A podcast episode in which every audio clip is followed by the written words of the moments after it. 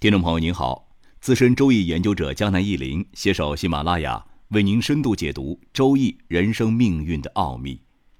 说起改变命运，总给人一种要长篇大论的感觉，但实际上真正有用的方法非常简单易懂。今天呢，江南忆林就和大家分享一下改变命运的两个步骤：明确目标和持之以恒。前几天。江南忆林看了一篇 TED 演讲，题目是“改变人生的三个步骤”，讲述者是一个美丽的女孩，她讲述了一个库尔德男孩的励志故事。这位男孩呢，还在母亲肚子里的时候，医生说他即便出生也是一个死婴。他出生后，医生更是直接宣告了他的死亡。他母亲离他而去，最后是一个护士拍了拍他，把他救活了。这个坚强的男孩凭着自己的努力，从小学、中学上到大学，最后进入到一家商业银行的领导层，看似很成功。哪知道灾难才刚刚开始，他因为各种原因与家人关系恶化，患上了抑郁症，还被检查出有脑瘤。最后，这个男子经过一系列的天人交战，内心突变，积极行动，重新塑造了自己的人生。这个 TED 讲述者应该是一个类似心理咨询师或人生导师那种角色。他通过这个故事想告诉我们，他总结的改变人生的三个步骤。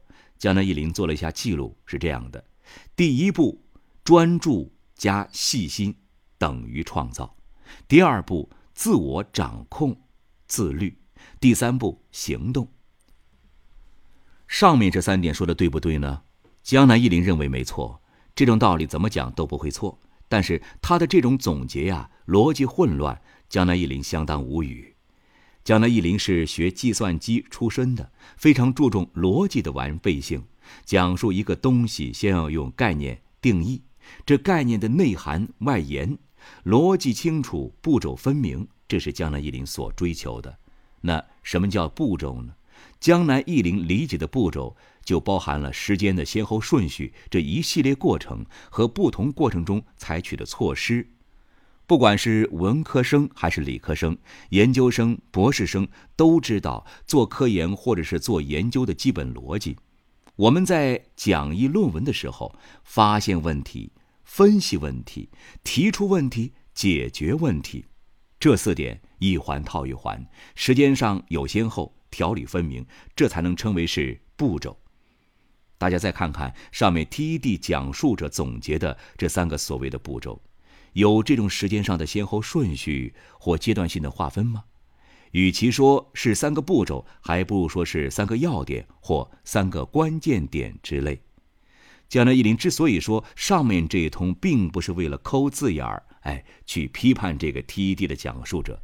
实际上啊，他讲述的内容还是挺有吸引力的，也有几分煽情。当然，江南忆林对各种煽情是直接免疫。江南忆林一直认为，一个真正有效的方法或科学上的定理，尤其是比较终极的一些定理，往往是比较简洁的。比如爱因斯坦的智能方程，E 等于 mc 的平方，多么的简洁啊！即便是一个小学生，也能大概的把握这个公式的含义。江南忆林在看书的时候，比如看历史、心理学、哲学、艺术等书籍，遇到一些精彩的观点和理论，都会想办法把它们融入自己的知识体系。你想把别人的知识或理论融入自己的知识体系，那么你必须得将这些知识进行总结和提炼，越简洁越好，最好就是几个字、几个词语。你总不能长篇大论的去背诵吧？江南忆林初中的时候啊，背诵的三十六计歌诀和朝代歌，还有包括大家都知道的“春雨惊春清谷天”，哎，这个节气歌，至今是不忘的。这种歌诀就是一种浓缩，不浓缩，想要记住几十个分散的名词，太难太难了。所以啊，简洁非常重要。